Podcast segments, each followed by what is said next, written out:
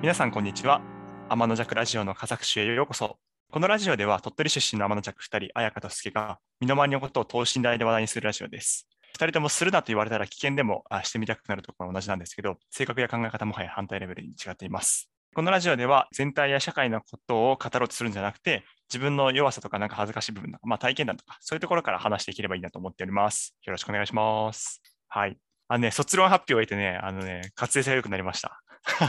ちょっと。ちょうどね、あの2日前だったからね、スケさんがあの、そうそうそうあのディフェンス終わったのが。そうなんです。あのね、うん15分喋り続けるってのはなかなかね、滑舌が良くないできなかったですね、やっぱね。うん、確かに今はい日ちょっとアナウンサー並みに良かったよ。よかったです。維持していける頑張ります。ということで、はい、今日のテーマは、結局、分かるって何？っていう話をしたいね。難しそうだな、なんかもう最初から。マジで、確かに難しいし、でも、めちゃくちゃ身近なのに、ね、うんなんか分かるってよく考えたら分かんない、よく考えたら分かんないって分かるってどう どういうことみたいなこともあるけど、もうなんか言葉の問題になってきて、なんか頭こんがらがりそうなんだけど。こんがらがるけどさ、きっかけはね、みんななんかどっかしらで多分、分かるみたいな、それ分かるみたいなことってなたまに言うじゃん。っていう時とかに、うん、分かるってどういうことだよって思った時とかに、ちらっと、え、じゃあ分かるってなんだろうみたいなことって考えたことあるんじゃないかなと僕は思うんだけど、ああ、確かにそれはある。もう、かれこれ何年だろうな、結構ね、年単位にわたって分かるってなんだろうってめちゃくちゃ分かんないのでずっと思い続けてるね。答え出ないまま今日持ってきたんだけど、きっかけは大学入った時にね、まあ周りのレベル高かったんですよ。本当に、本当に高くて、すごいですよね。入試ちゃんとその、ちゃんとっていうかなんだろうな、まあ受けてない。一般的な人たちの入試は受けてないから、学力的にはやっぱり差があって、で最初に大学入って忘れもしない、あの、線形代数っていう授業があったんですね。はあ。あの、線形代数って、まあ数学の授業なんですけど、うん。あの大学1年生の時に受ける時があって、その時に、まあ、教室行って受け始めたら、もう、まあ、聞いてたことだけど、やっぱ先生の、ね、教え方って高校と大学全然違って、まあ、高校って結構分かる？分かるって確認してくれる先生が多いんだけど、大学だともうね、黒板に向かってずっと喋り続けてる先生いっぱいいるんですよね。うん。で、そこで僕はもうまあ結構まず衝撃受けたし、でかつ、そこで、あ分かんないな、全然分かんないなと思ってるのに、横でさ、クラスメートが、うーん、うん、うん、うん、みたいな、なるほど、みたいな感じで、めっちゃうごいうなずいなずいてるわけ。そうそうそう。で不利だったかもよ、その時にそれは。うんいや、そう、振りであってほしいよ、本当に。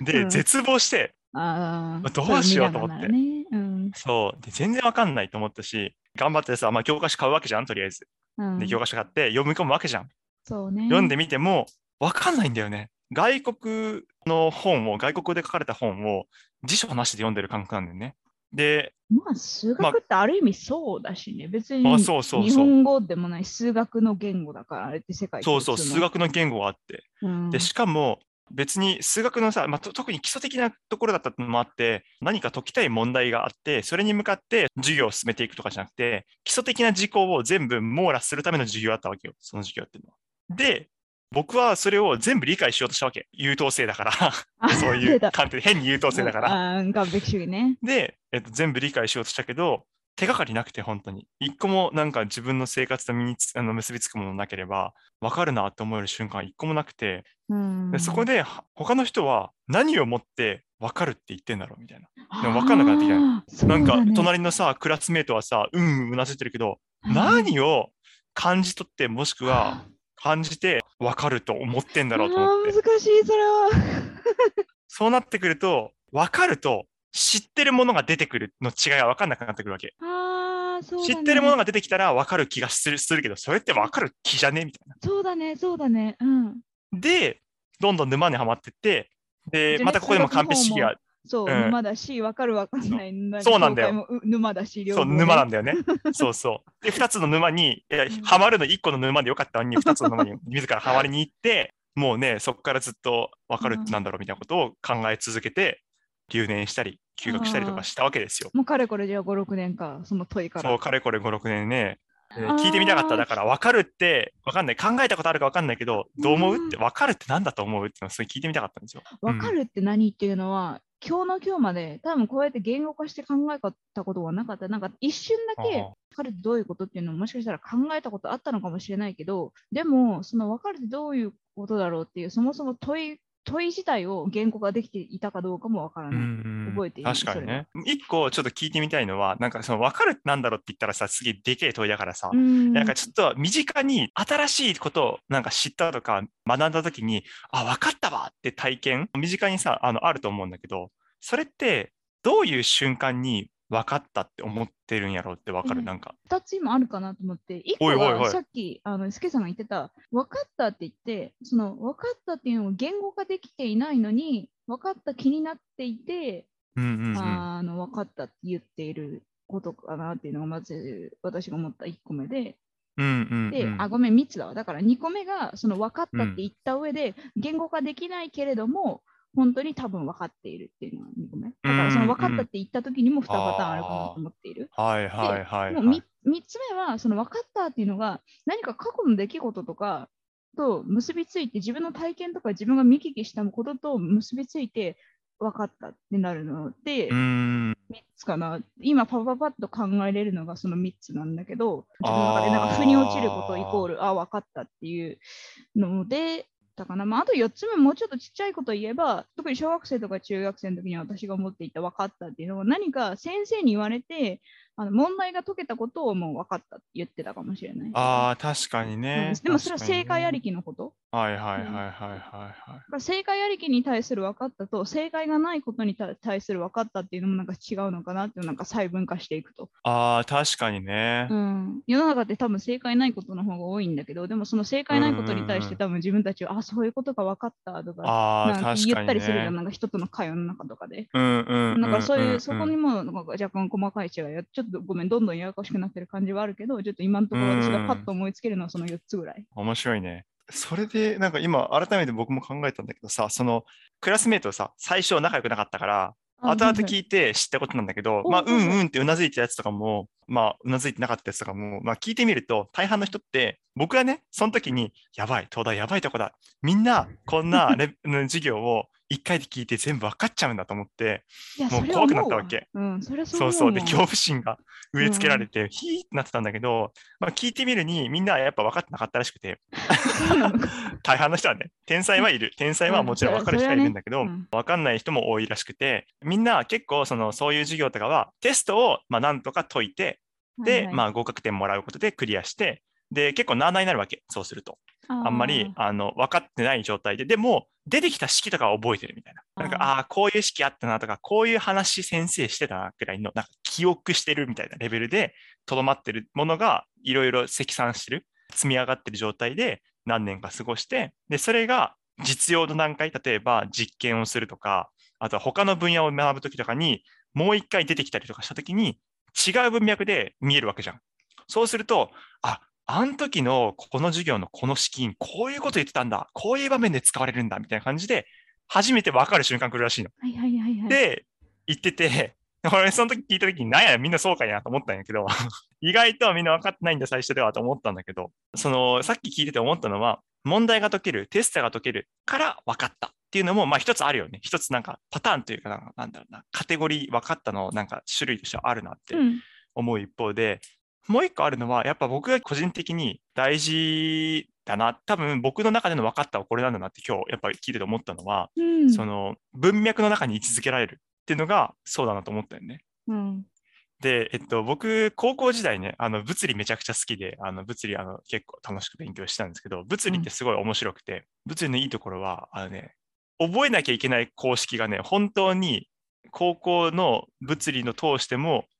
力学だと1個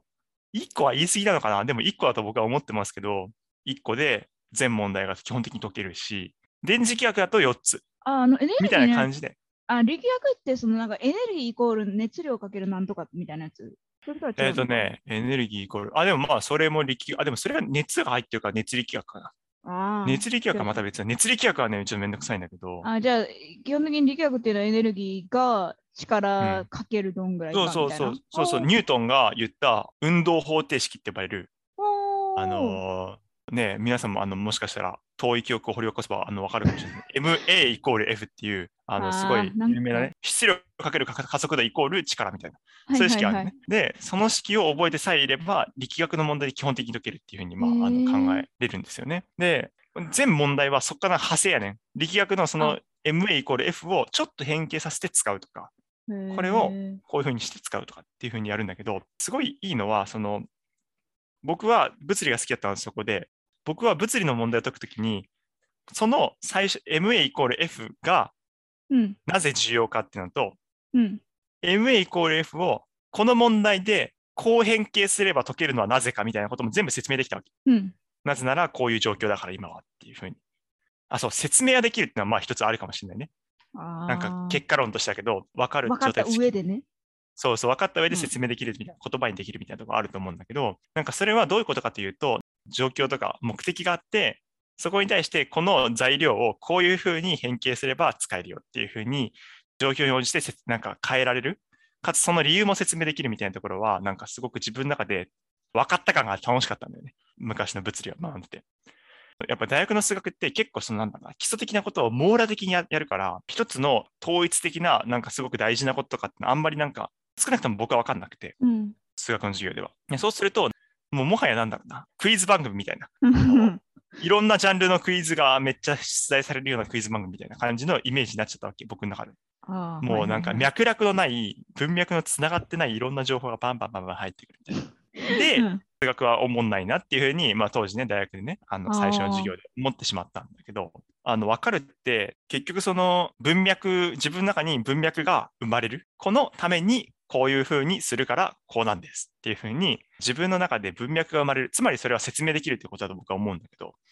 っていうことが、なんか結局すごく大事なのか。僕にとっての楽しい分かるっていうのはそういうことだなって今改めて思い出しました。これ伝わるかな？めちゃくちゃなんか今、俺頑張って喋ってるけど、いや、うんうん、いや伝わったんだけど、伝わったんだけど、私のうん中中で、スケさんがさっき言った話は、その説明できるっていうところまでいくと、それを分かったを今度通り越しての、うんつ次のステップの話になってる気はした。確かにね。その分かっていても説明できないことってあると思ってて、ああ、それはね、そうなんですよ。うん。あるらしいね。あるらしいし、分かっててうん。説明できないことだらけだなって、私がこの短い、短いような長いようなわかよくわかんない、その人生の中ではそう思ってるん。だけど、うん、例えばどうんか、例えば、その、なんか、さっきのスケさんの話は、多分聞いてる人の中には、私も、私が実際そうなんだけど、多分あ、ちょっと数学とか物理難しすぎるなって、ちょっと思った人もいるから、ちょっとそこから離れて、でもっとなんか身近なところでいくと、なんか人の話ってさ、一人一人だから経験してることって違うから、あの共感できるかは別だったりとか、その分かっても、そのそうあの状況がしっかり想像できるかとかって、なんか説明できるかとか、なんか再現性を持って想像できるかとか、そういうのは別だなって思うんだよね。なんか、例えば、友達がこういう仕事で、ちょっとなんか上司にこういうこと言われて、こういう経験しま、なんかして、ちょっとなんか嫌な思いしてて、なんか打つまではいかないけど、こういう今き気持ちですみたいなこと言われたときに、あ、わかるよって言って、それはわかるよって私が言うときは、心の底からその人の気持ちを分かってわかるよって言ってるんだよね。だけど、うんうんその、なんて言うんだろうな、その人のなんか気持ちを私がうまく表現できるかって言ったら、それはまたなんか別かなと思ってるから、わかるけど説明できないこともあるよっていうのはちょっと聞いてて。確かに。それはまあ数学とか物理みたいにはっきりその説明ができないっていうその日常での体験っていうこともあるから、ちょっとジャンルがさっき言った、あの、スケさんが言った話とはジャンルが違ってくるとは思うんだけど、分かるイコール説明できるではないなっていうのを私は思ってうんる。それは別に数学とか物理に関しても、なんか自分では分かってるけど、人に説明、うまく説明できない人とかって多分いると思うんだけど。いや、それはそうだね。いや、そう、最近ね、でも僕、それ、それ、それ気づいた最近やね。意外と人って分かってるけど説明できないみたいなことあるんだなと思って。僕、めちゃくちゃ、その、なんだろうな難しい。それはさらになんか一歩先行かないとむ無理。いや、でもね、俺ね、結構それって一歩先のステップとかっていう話じゃなくて、多分別の回路な気がしてて、はあシンプルに。うんいや、僕、よくあるのは、今日しようと、もう一個しようと思った話でもあるんだけど、いや、これね、結局分かってないってことになるのかもしれないけど、その上司から、あこの、こういう仕事やってくださいって言われて、で、こういうか、こういう感じですっていうふうに、まあ、説明いっぱい受けるわけ。結構30分ぐらいしっかり受けるわけね。で、ああ、分かった分かったと思って、あこういう流れねと思って、こういうふうにやろうと思って分かるわけじゃん。で、別に忘れたわけじゃないのに、その次の日ぐらいにやろうとするとできないみたいな。あーあれみたいな。これってどうすればいい？ん全然できんわみたいな感じになってしまうことが僕はよくあるんですね。例えば、なんか新しく事業を始めたいから、ちょっとその企画書書いてくれって言われて、えー、じゃあこういうのやりたいなと思って、なんかいろいろあの、まあ、妄想を巡らせながら上司の話聞くんだけど、僕はもう完璧に理解したと思ってるわけ。あ、もう全然新規事業作れるわ、みたいな。傲慢にも思ってるわけですよ。すごいな。うん。なんだけど、実際企画書書く段になったら、もう全然筆が進まないわけよ。もうミリ進まんわけ。やばい、全然分かってなかったわってすごい思うわけね。で。なんか反省するっていうのをもうなんか何億回と繰り返してきたんだけど、もうここ最近だけで。それって僕は頭でこの新規事業の目的とか要件とか使えるリソースとかは頭では把握したけど、僕そこに自分の体がないんだ。ちょっと僕の表現だけど、自分の体がないなってすごい思ったんよ。僕の理解には。だから、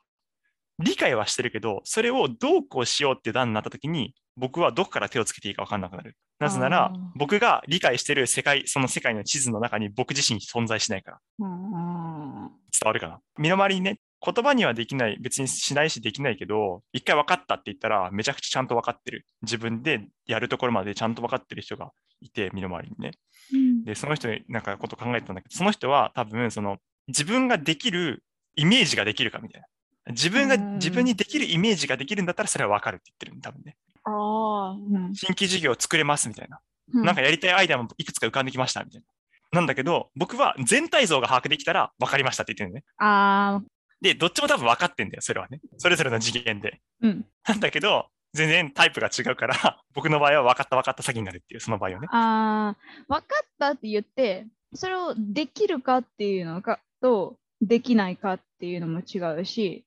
説明もそうだだから、その分かったことを説明できるかっていうのと、説明できないかっていうのも違うだろうね。そうそうそう。で、説明できるっていうのは多分僕側の得意技なんだよね。僕側の理解の。全体像を把握してるから、説明多分できるんですよ。新規も事業の目的としてはこういうのやって、こういうことが望まれてるし、なんか今現在ってこういう潮流あるから、こういう感じのことがいいと思いますみたいな。で傾向とかまでは全部されるわけ。はいはいはいはいはい。頭いい感じに。できるやつに見えるな、確かに。そうそう、できるやつに見えるんだよね。うんだけど、実際にできるのは、まあ僕の知り合いの方なんですよ。あーだからあれ全体を捉えるのがうまいかもっと具体的に落とし込むのが得意あ、かそうそうそのう。違いもあるか、まあ、それか結構具体性を持ってできる人は両方兼ね備えてるっていう最強のパター。ンもある。だけどそれが逆にはならなくて、逆っていうのは具体性もできて全体性も捉えられてるっていうのはあると思うけど全体ができる人は必ずしも具体ができるとは限らない。そうだね。うん、そうそうそうけ。めちゃくちゃいいまとめ方してくれたね。だから、い ごめん、今めっちゃ考えてた、ちゃんと。やでも本当にそうだと思う。具体のレベルで分かったって言ってる人と、うん全体のレベルルで分かったって言ってる人がいて多分、どっちもできる人はいるいると思うんだけど、うんお互いに片方しかできない人は、いいとこ悪いとこが多分ああるっていうところは、最近思ったことなんですよ。で、僕は、分かった分かった詐欺をしがちなのは、なんか俺自分でもずっと悩んだわけ。分かったと思ってんのに、なんでできないんだろうってすごい思ったわけ。まあ、数学の問題とかでもさ、問題解くときでもそうだけど、問題解くときに、なんかこれ、授業でめちゃくちゃ分かったと思ってんだけど、いざ長文出されて問題答えようと思うと分かんねえなみたいな。あった、それよくあると思うんだけど高校の数学の時めちゃくちゃ。そうなんです。で、多分それって、その全体として、地図として把握はしてはいるけど、具体的ななんかアクションとして分かってないっていうか、分かってないっていうかだろうな、なんか見えてない。そうだから数学の先生結構ピンポイントなこと言ってたなと今思ってあの、うんうん見てわかると実際にできれば全然違うんだよってそれは仕事にも言えると思うんだけど聞いてわかる、見てわかる読んでわかると実際に自分で手を動かしてできれば全然違うものだからねって言ってたのは本当にその時はちょっとムカッとかって思ってたかもしれないけどでも今になってすごく今身に染みてる。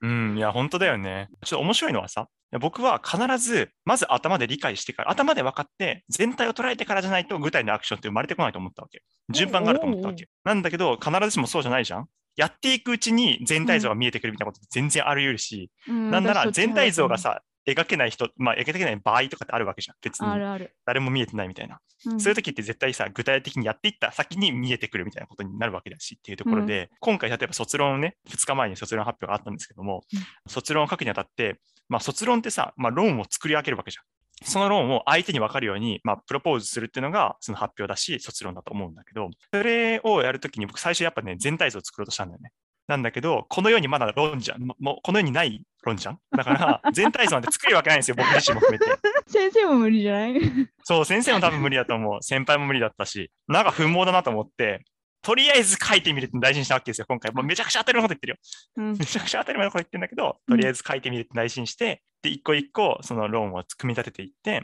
積み上げていくと、意外とあの全体像としてまとまったなとか、まあ、まとまってないところもあったからそこは調整するんだけど、うんっていう感じになってきて、あこうやって具体から初めて見えてくる全体っていうか、まあ、分かるみたいなことってあるんだなってすごい思ったんですよね。それが最近の一番最近のなんか気づきではありますね。分かったに分かるっていうか、なんか感情に対する。別に統計とかがあるわけじゃないから、これが絶対こうですとか、こういう本読みましたとかって言えるわけじゃないんだけど、ちょっと聞いてて思ったのが、変に勉強できてきてしまった人とかの方が全体から入ってしまう、なんかそのやっぱり論理をもってして入ってしまうのかな、その新しい物事とかにあの直面したときにっていうのはちょっと思っ今聞いていて思って自分も振り返って。義務教育で中学校とかの勉強って、まあ、割と多分大学に行くような人からしたら簡単だから、ちょっとパッて読んだりとかしたら、多分全部分かっちゃうんだよね、それって。うん。で、それで全部分かった上で、ここにはこの公式を当てはめないととか、この問題の解き方はこうだなって、まあ、うん。正解ありきのものだから、だから全体を捉えた上で、そうやって新しい物事とか、なんていうんだろう、問題を解くことができたのかもしれないけど、なんかまあ、高校までもまあ確かに頭いい人は多分そうだな。で、でも大学とかに入った時って、なんかもうもう多分数学とか特に物理やる人とかって、多分もう今までとかなりレベルが違うと思うんだよね、そのこう出てくる内容とかっていうのは、別にそれはとスケさんがいる東大に限らずだと思うんだけど、た多分ね。で、そういう時って、分かんない時って、本当は基礎とか、もっとちっちゃい問題とかからした方がいいのかもしれないんだけど、今まで全体をパッて分かってしまってできたがゆえに、とりあえず全体分かってからこうしよう、ああしよう、ちっちゃい方に行こう行こうっていう風になってしまうのかなっていうのもちょっと聞いてて思った。なんかそれは今までできたがゆえの弊害かなっていうのは、もっとあの身近な、なんか今よよく言ってることよく分かんないなって思った人いるかもしれないけども、私も半分よく分かってないものを多分言ってるんだけど、例えば私が今仕事で直面してるのが、あるシステムをあの企業が使う大きなシステムの中のま保守とか運用とかをサポートする、保守か運用自体をするわけじゃないけど、そこをサポートする仕事を私はしてるんだよね。で、私はもう全然 IT とか、大学の専攻はそもそもの国際関係学とか言って、全くその IT とも無縁といえば無縁、まあサイバー攻撃とかは多少入ってたかもしれないけど、でもそれは別に技術の話、ことを勉強したわけじゃないから、まあ全く無縁だったわけですよ、今までの人生の中で。で、いきなりそういうところにまあ自分から学びたいと思って突っ込んで入っていったわけなんだけど、最初ね、私はね、やろうとしてたのが、やっぱり本を1回、1冊とか2冊全、全部読んで、全体を理解した上で業務に入ろうみたいなことを思ってしまってしまったわけね。だけど、それこそ今私がいる会社って、割と大きな会社のあのシステムの保守とか運用してるから、1個2個とかのなんか機械とかだけで動いてるんじゃなくて、本当になんかいろんな複雑なそうだよね。あのことがね。100個とかなんか200の工程があって、一個一個の工程に誰かがあなんでなんか1人目の人、2人目の人みたいな感じで番号がついてるみたいな感じで動いてるんだよね、みんな仕事してる時って。うんうんでだからその中でそもそも働いてる人ってその100とか200の工程あったら全部100とか200を理解してるわけじゃなくってその自分がやるところとその多少の自自分のやる前とか次の作業のなんか1個2個の先とか前だけを分かってて、だから1人が分かってるのが10みたいなので、でそのみんな 10, 10ずつぐらい分かってるのが、なんか集団として機能してるみたいなところなんだよね。機能してる組織であるし、あの機能してる機械、あのシステムであるんだけど、私が間違えた間違えてしまったなっていうのが、その中でそもそも働いてる人たちが、もうすごいもう何何十年も入ったら働いてる人たちもその中にいて、で、その人たちが10とか、まあ、マックス、まあ、30ぐらいにしようか、30とかしかあの分かってないのに、私は全部その100とか200をまず分かろうとしてから自分の業務に入ろうとしたんだよね。だけど、それはちょっと間違っていたなと思って、そう何が言いたかったかっていうと、まあ、高校ま高校はちょっとなんか落ちこぼれみたいになったけど、まあ、中学校までは割とその勉強ができる言われる方だったから、パッとなんか全部分かってからなんか何かしようとかっていうふうに考えてたんだよね。だからそれを多分ずっと今まで人生で引きずったまま、今の会社にも入って、で、それ100分からうとししてしまって、ちょっと失敗したなっていうのがあって、逆に今、うん。ちょっと業務をあの 1, 1とか2の業務をやり始めたときに、やっと、あこれってここでつながってるんだとかっていうのが、やっとその全、それでも全体は見えないけれども、例えば100あるうちのなんか20が分かってくるみたいなところに今来たから、っていうのがちょっと言いたかった。いや、でも、なんか一個のさ、そのどうしてもやっぱ最初にさ、全体を見ようとしてしまうところの要因に、もし全体が見えない、見えてないために何かできなかった、ミスをしたっていう時に、バカじゃんって言われる気がするんだよね。しちゃうんだよね、自分に。自分でね。そう、自分になんか誰かから言われる気がしたって言わないんだけど、別に誰もね。で、全体を把握していないことイコールバカだと思ってるわけ。どうにどっかで多分自分の中で。多分あるある、私もそれあると思う。うん、で、多分そういうさ、全体なんか見よう見ようみたいなところをね、やってしまうところがあると思うんだけど、その全体を頭で理解するのは、あそれはそれで面白いけど、その自分の具体的なさ、一つ一つの積み重ねで分かってきたことを1ヶ月とか2ヶ月貯めといて、後からバッとまとめて頭で全体を理解しようとして俯瞰する方がめちゃくちゃ面白いってことに気づいて一回地道に作業してみるみたいなことは楽しいなって後々実を結ぶから楽しいなってのを、まあ、本当に最近気づき始めたっていうところが、はい、最近の理解ですね。今、スケさんと私がこう話していることも私が本当に理解できているか分か分かっているかって言ったらちょっとなんか疑問だなとは思っていてこれを何を話したか説明してくださいって、例えばもし問題で出されたとしたらうまく答えれるかは分からない。だからその問題に答えれないっていう意味でいくと私はこの今そもそもスケさんと私がこうはななんか何十分で話してきたことも分かっていないってなってしまうのかもしれない。うん、でもただ、うん、話を続けられてる何か助さんが言って私がその返してっていうコミュニケーションができているっていう意味では分かっているに入るのかなとは思う。うねうんうん、でもただまた3つ目でこれを、ま、話をまとめてください。なんか1と同じなんか問題出された時と同じ感じになるけど、ま、この話をまとめてくださいって言われたらまとめれる気がしないからそれだとまた分かっていないのかなと思ったり。なるほどね、確かに、ね、っていうのもちょっとなんか分かっているのか分かってないのかっていうのをなんかずっと延々とね、やっぱり考え 続けるわけよ。そうね、うん、若干、まあ、結論めいたことを言うと、僕は分かるっていうことがあると、まあ、結果、分かった結果って結構多種多様だなと思うんですよ。そのそれこそ言葉にできる人、うん、できるかもしれない。まあ、それは一つのまあ、指標みたいなね。そう、指標だよね。もう一つ問題が解けるかもしれない。まあ、説明ができるかもしれない。なんかいろいろあると思うんですよ。アクションができるとか、なんかいろいろあると思うんですけど、結構僕は分かったと思う瞬間になんか共通してるのは、やっぱりそれは自分の過去に見聞きした